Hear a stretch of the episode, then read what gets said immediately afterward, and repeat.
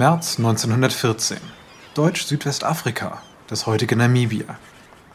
Ernest Oppenheimer steht am Strand und macht sich Notizen in einem kleinen Buch.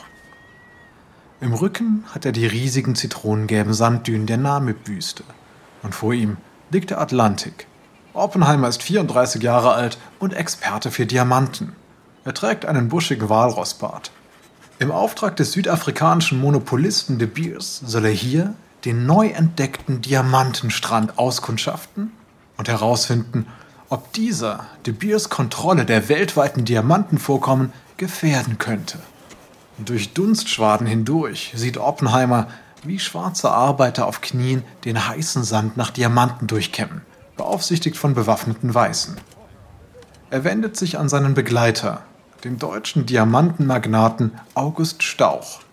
Herr Stauch, warum sind die Arbeiter hier geknebelt? Stauch nimmt den Hut ab und schüttelt ihn aus. Damit sie die Steine, die sie finden, nicht herunterschlucken. Oppenheimer schreibt mit. Ah ja, verstehe. Wie groß ist denn das Gebiet? Die verbotene Zone?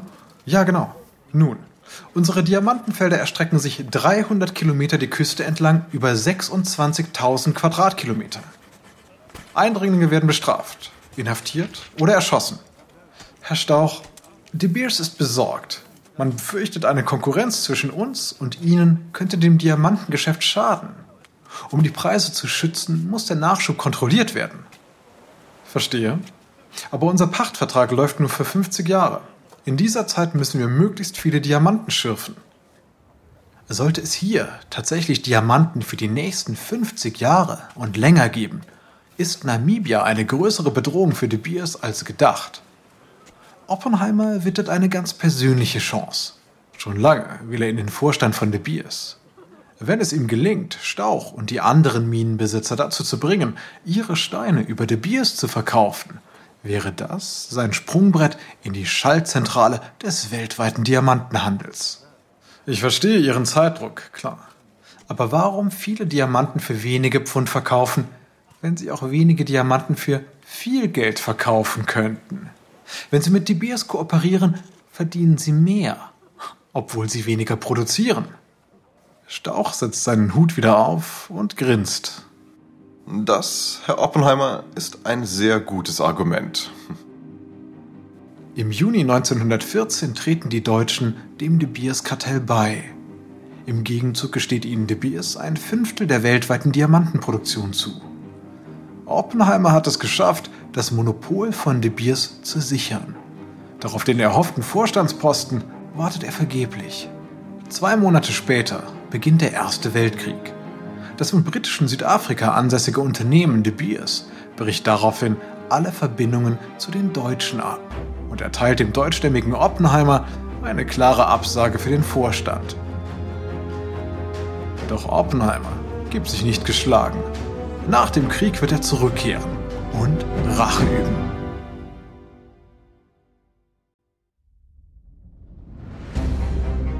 bin Alexander Langer für Wandery und das ist Kampf der Unternehmen.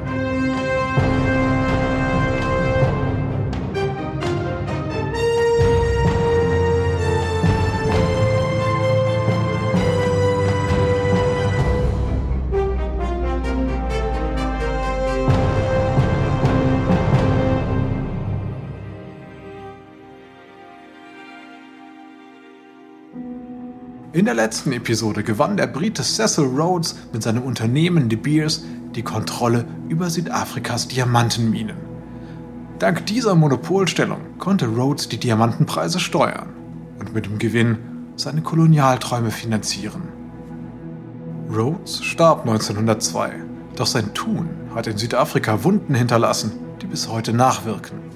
Mittlerweile ist es 1918 und Deutschland hat den Weltkrieg verloren. Die Zukunft der namibischen Diamantenküste ist ungewiss.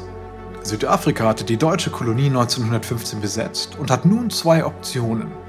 Die Minen an die früheren deutschen Besitzer zurückgeben oder sie als Kriegsbeute einkassieren. Dies ist Episode 2. Der Puppenspieler.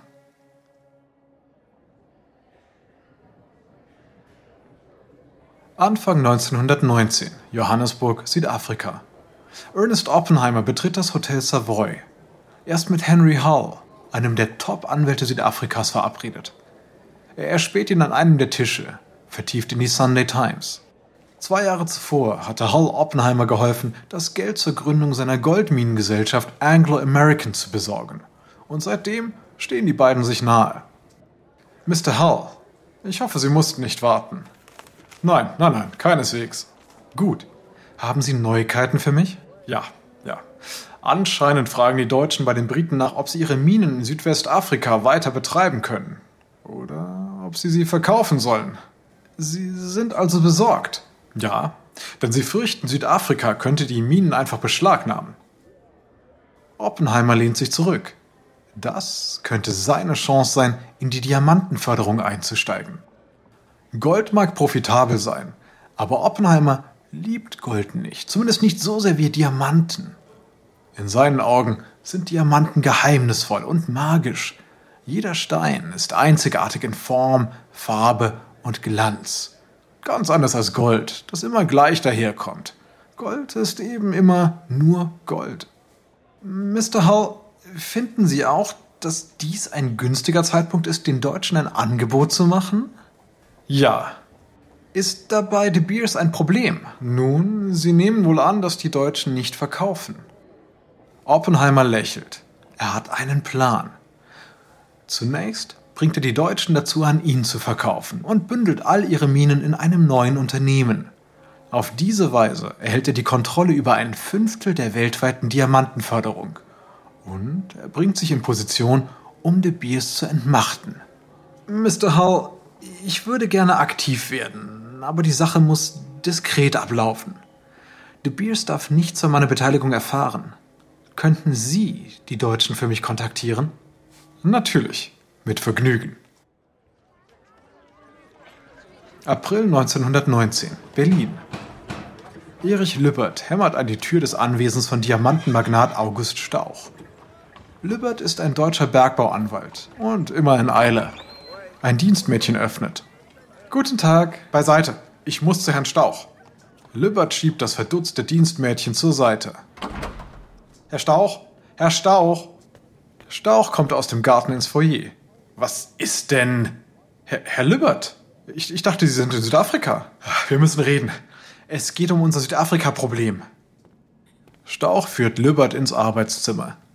Herr Stauch, ein südafrikanischer Anwalt hat mich im Auftrag eines Klienten kontaktiert. Dieser Klient will die Diamantenminen in Südwestafrika kaufen und sie fusionieren. Stauch ist überrascht. Die gesamte verbotene Zone? Ja, ja, genau. Er bietet dreieinhalb Millionen Pfund. Eine Hälfte in Bar, die andere in Form von Anteilen an der neuen Minengesellschaft.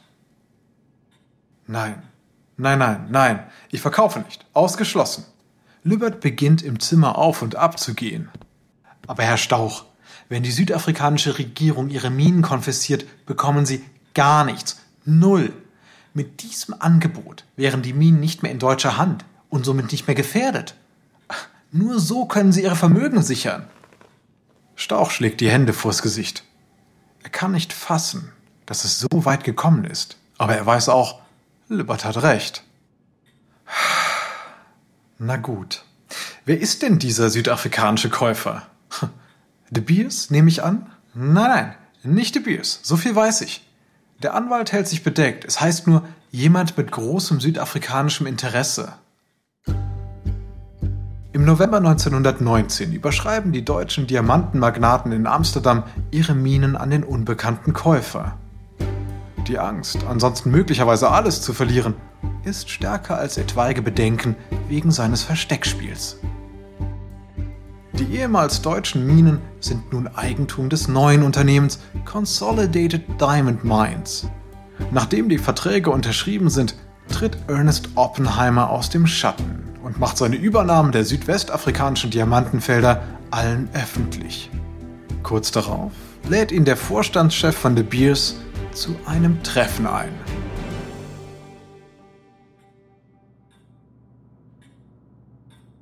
Anfang 1920, Kimberley, Südafrika. Im Sitzungssaal von De Beers streicht Oppenheimer über den langen Mahagonitisch. Am Ende angekommen, fällt sein Blick auf das Porträt des Firmengründers Cecil Rhodes. Als er gerade ein Stück näher herangeht, betritt der 68-jährige De Beers-Chef David Harris den Raum. Er geht zu Oppenheimer und betrachtet ebenfalls das Gemälde. Kannten Sie ihn, Mr. Oppenheimer? Nein, ich kam erst nach seiner Zeit nach Südafrika. Cecil war ein kaltherziger Mann, aber er kannte die Wahrheit über Diamanten. Und die der wäre? Nun, ihr Wert bemisst sich allein an ihrem Ruf, dem Ruf der Seltenheit. Und diesen Ruf erhält man aufrecht, indem man sie selten macht. Dem kann ich nur zustimmen. Ist das wahr, Mr. Oppenheimer, ja? Versuchen Sie nicht gerade uns hier Konkurrenz zu machen? Nein, nein, nein, ganz und gar nicht. Tatsächlich hoffe ich sehr auf eine Kooperation mit De Beers. Und zwar im Rahmen des Diamantensyndikats. Harris schaut Oppenheimer überrascht an. Das Syndikat ist ein Kartell zur Preisabsprache, das von Cecil Rhodes gegründet worden war. Von London aus steuert es den Zufluss der Diamanten auf den Weltmarkt. Jedes Jahr legt das Syndikat fest, wie viele Edelsteine in den Diamantenminen geschürft werden und kauft den gesamten Ausstoß zu einem vorher festgelegten Preis auf. Die Minen wiederum erhalten eine Abnahmegarantie zu einem guten Preis und verkaufen im Gegenzug nur an das Syndikat. Dieses verkauft die Rohdiamanten an einen ausgewählten Kreis an Großhändlern. Das Syndikat legt die Preise fest und die Großhändler erklären sich damit einverstanden. So können sie nicht unterboten werden und die Einzelhändler haben keine andere Wahl, als bei ihnen zu kaufen. Das Kartell funktioniert jedoch nur, wenn alle großen Diamantenminen weltweit bei den Preisabsprachen mitmachen. Oppenheimers Ankündigung, in das Kartell einsteigen zu wollen, ist deshalb eine sehr große Erleichterung für De Beers. Harris lächelt. Oh, das freut mich natürlich zu hören. Wettbewerb wäre nicht gut fürs Geschäft. Welchen Anteil an der Diamantenproduktion erhoffen Sie sich denn vom Syndikat, Mr. Oppenheimer? 20 Prozent. So war die Vereinbarung vor dem Krieg. Harris vergeht das Lachen. Das Kartellsystem hat nämlich einen Nachteil. Um Oppenheimer aufzunehmen, ohne die Fördermenge zu erhöhen, müssen die anderen Mitglieder, wie De Beers, auf Anteile am Kuchen verzichten. Hm, hm, ich hatte auf weniger gehofft, aber ich denke, diesen Preis werden wir wohl bezahlen müssen, um die Ordnung aufrechtzuerhalten. Oppenheimer lächelt. Sehr schön, sehr schön. Ich denke, Mr. Rhodes fände Gefallen an ihrer, an ihrer Selbstlosigkeit. Doch Oppenheimer hat gar nicht vor, sich im Kartell Freunde zu machen. Er will es übernehmen. Er will ins Kartell einsteigen, um es sich von innen heraus einzuverleiben. Im Laufe der nächsten Jahre übernimmt Oppenheimer Stück für Stück De Beers und das Diamantensyndikat. Als in Belgisch-Kongo und in Angola neue Diamantenfelder entdeckt werden, sichert er sich die Vertriebsrechte und stärkt so seinen Einfluss innerhalb des Syndikats. Mit den Gewinnen aus seinen Goldgeschäften kauft er nach und nach so viele Anteile an De Beers wie nur möglich. Und damit bringt er schließlich sich und seine Verbündeten in die entscheidenden Machtpositionen. Da diese Übernahme im Schneckentempo erfolgt, bekommen die Vorstandsmitglieder erst Wind davon, als es zu spät ist. Im Dezember 1929 bricht auch der letzte Widerstand zusammen und Oppenheimer macht sich zum Vorstandsvorsitzenden von De Beers. Nun sind sowohl De Beers als auch das Syndikat unter seiner Kontrolle. Oppenheimer ist der Puppenspieler im Diamantengeschäft. Doch trotz all seiner Macht über die Weltwirtschaft hat er keine Kontrolle. Anfang 1933. Die Zentrale von De Beers in Johannesburg. Ernest Oppenheimer macht sich Notizen, während ein Manager ihn über die Lage informiert. Sir, die Wirtschaftskrise wirkt immer noch nach. Letztes Jahr haben wir gerade einmal 100.000 Dollar an Diamanten in Edelsteinqualität verkauft. Mhm. Wo? Ähm, insgesamt. Oppenheimer blickt von seinem Notizbuch auf und starrt den Manager an. Sicher, 32 war ein schlechtes Jahr, aber so schlecht? Ha haben Sie das auch wirklich überprüft? Natürlich. Die Nachfrage nach Luxusgütern sinkt. Laut unseren Prognosen werden die Diamantenpreise weiter fallen. Wie kann das sein? Wir haben die Minen doch geschlossen. Tja, wir vermuten, Belgisch-Kongo wirft Steine auf den Markt, um die Nachfrage nach Industriediamanten zu bedienen. Oppenheimer schüttelt enttäuscht den Kopf. Wann lernen es die Leute endlich? Wenn der Nachschub nicht limitiert wird, fallen die Preise, das weiß doch jeder. Das muss aufhören. Gehen Sie zu den Belgiern und kaufen Sie jedes letzte Karat dieser Diamanten auf. Diese Steine müssen vom Markt. Der Manager wird bleich. Aber, Sir, die Kosten wären gigantisch. Ja, das ist mir klar. Aber wozu hat man ein Monopol, wenn man nicht bereit ist, alles zu tun, um die Preise hochzuhalten? Wir müssen den Markt kontrollieren. De Beers wird aktiv. Wie ein gieriger Drache hortet das Unternehmen Diamanten, bis seine unterirdischen Bunker in London voll sind. Allerdings bleibt die Nachfrage schwach. 1937 sitzt De Beers auf 40 Millionen Karat Diamanten, ein Vorrat, der zu normalen Zeiten 20 Jahre reichen würde. Die Kosten zum Ankauf dieser gewaltigen Schätze sind enorm. De Beers ist jetzt tief verschuldet und steht kurz vor dem Zusammenbruch. Oppenheimer weiß, wenn De Beers stürzt, werden die Gläubiger den Markt mit den Diamanten aus den Bunkern fluten. Vom einen auf den anderen Tag würden Diamanten wertlos werden. Oppenheimer erkennt, dass er eine Nachfrage für Diamanten schaffen muss, bevor es zu spät ist. Gelingt ihm das nicht, ist die Branche ruiniert. Für immer.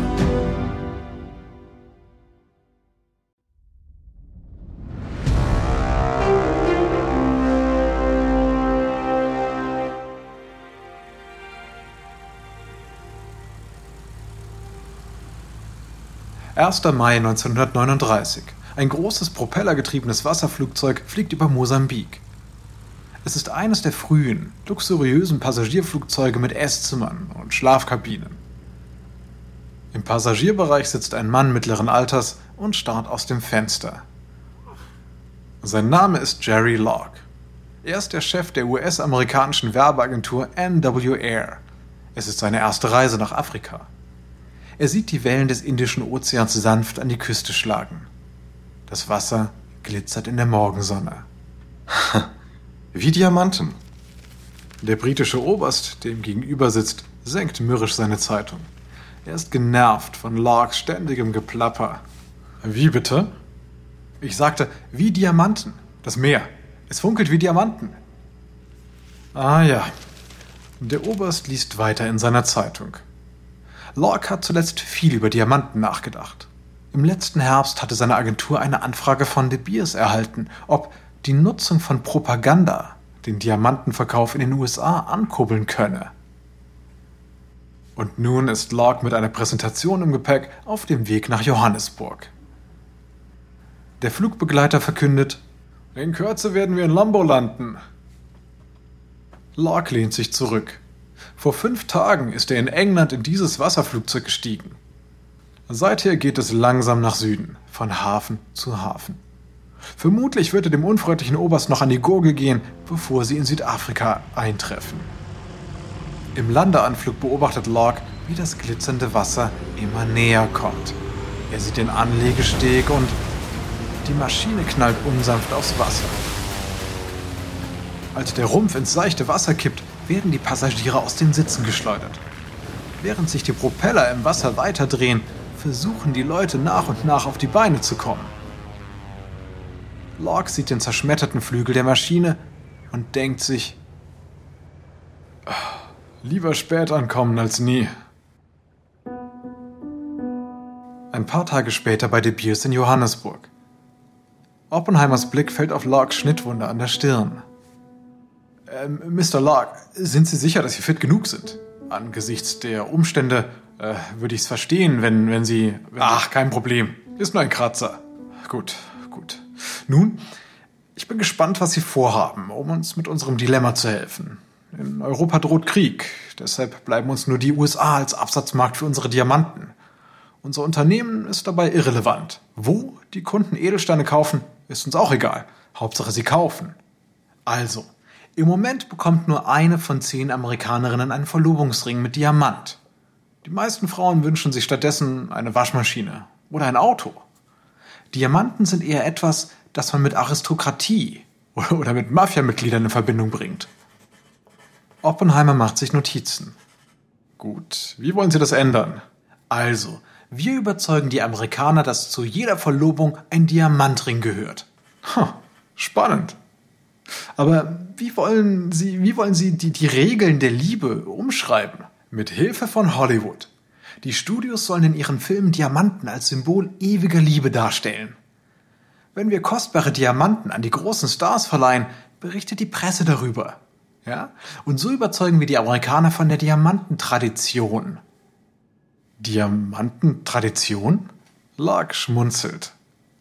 Eine Tradition, die wir erfinden. Wir schicken Juweliere zu Vorträgen über Diamanten in Schulen. Jedes Mädchen soll von einem Antrag mit Diamantring träumen. Tja, und den Jungs, denen bringen wir bei, dass ein Verlobungsring mit Diamanten mindestens zwei Monatsgehälter kosten muss.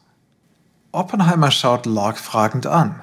Warum zwei Monatsgehälter? Auf diese Weise wirkt es teuer, ist aber auch für jeden erreichbar. Für den Müllmann ebenso wie für den Banker. Oppenheimer denkt kurz nach.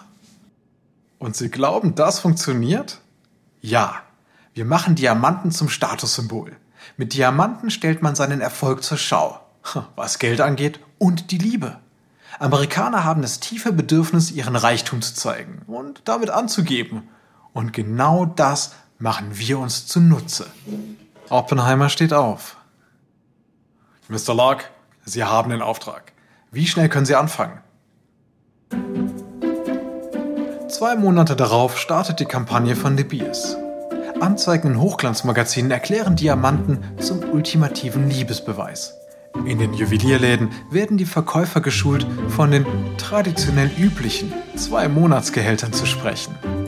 Mitarbeiter von NWR bieten den Filmstudios Kooperationen an. Die Klatschmagazine sind voll von Geschichten über den Diamantenschmuck glamouröser Schauspielerinnen. Und sogar bis in die Drehbücher hinein reichte Biers Einfluss. Man platziert Szenen, in denen Diamanten gekauft werden, wie hier im Oscar-dominierten Streifen Eheposse mit folgendem Dialog im Juweliergeschäft. Möchten Sie ihn gravieren lassen? Mein Vorschlag wäre für Lydia. In Liebe, Tony. So einfach? Nun, ich finde es raffiniert. Aber sagt es denn genug? Sagt es denn nicht alles? Als Eheposse im November 1941 ins Kino kommt, hat die neue amerikanische Tradition bereits Fuß gefasst. Innerhalb von zwei Jahren steigen die Diamantenverkäufe um 55 Prozent. De Beers schafft es zwar, Diamanten als ultimativen Liebesbeweis zu etablieren, doch der Zweite Weltkrieg bringt das Unternehmen auf Kollisionskurs mit dem Weißen Haus. In der nächsten Episode legt sich De Beers mit der US-Regierung an, der Juwelier Harry Winston fordert das Syndikat heraus und in Südafrikas Diamantenstadt fließt Blut.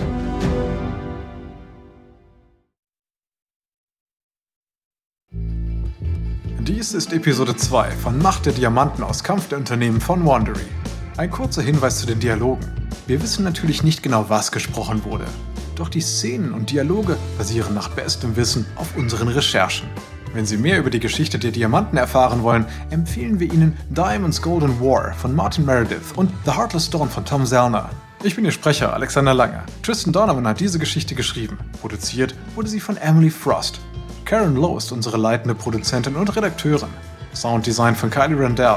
Jenny Laura Backman und Marshall Louis sind unsere ausführenden Produzenten. Erstellt von Erna Lopez für Wandery.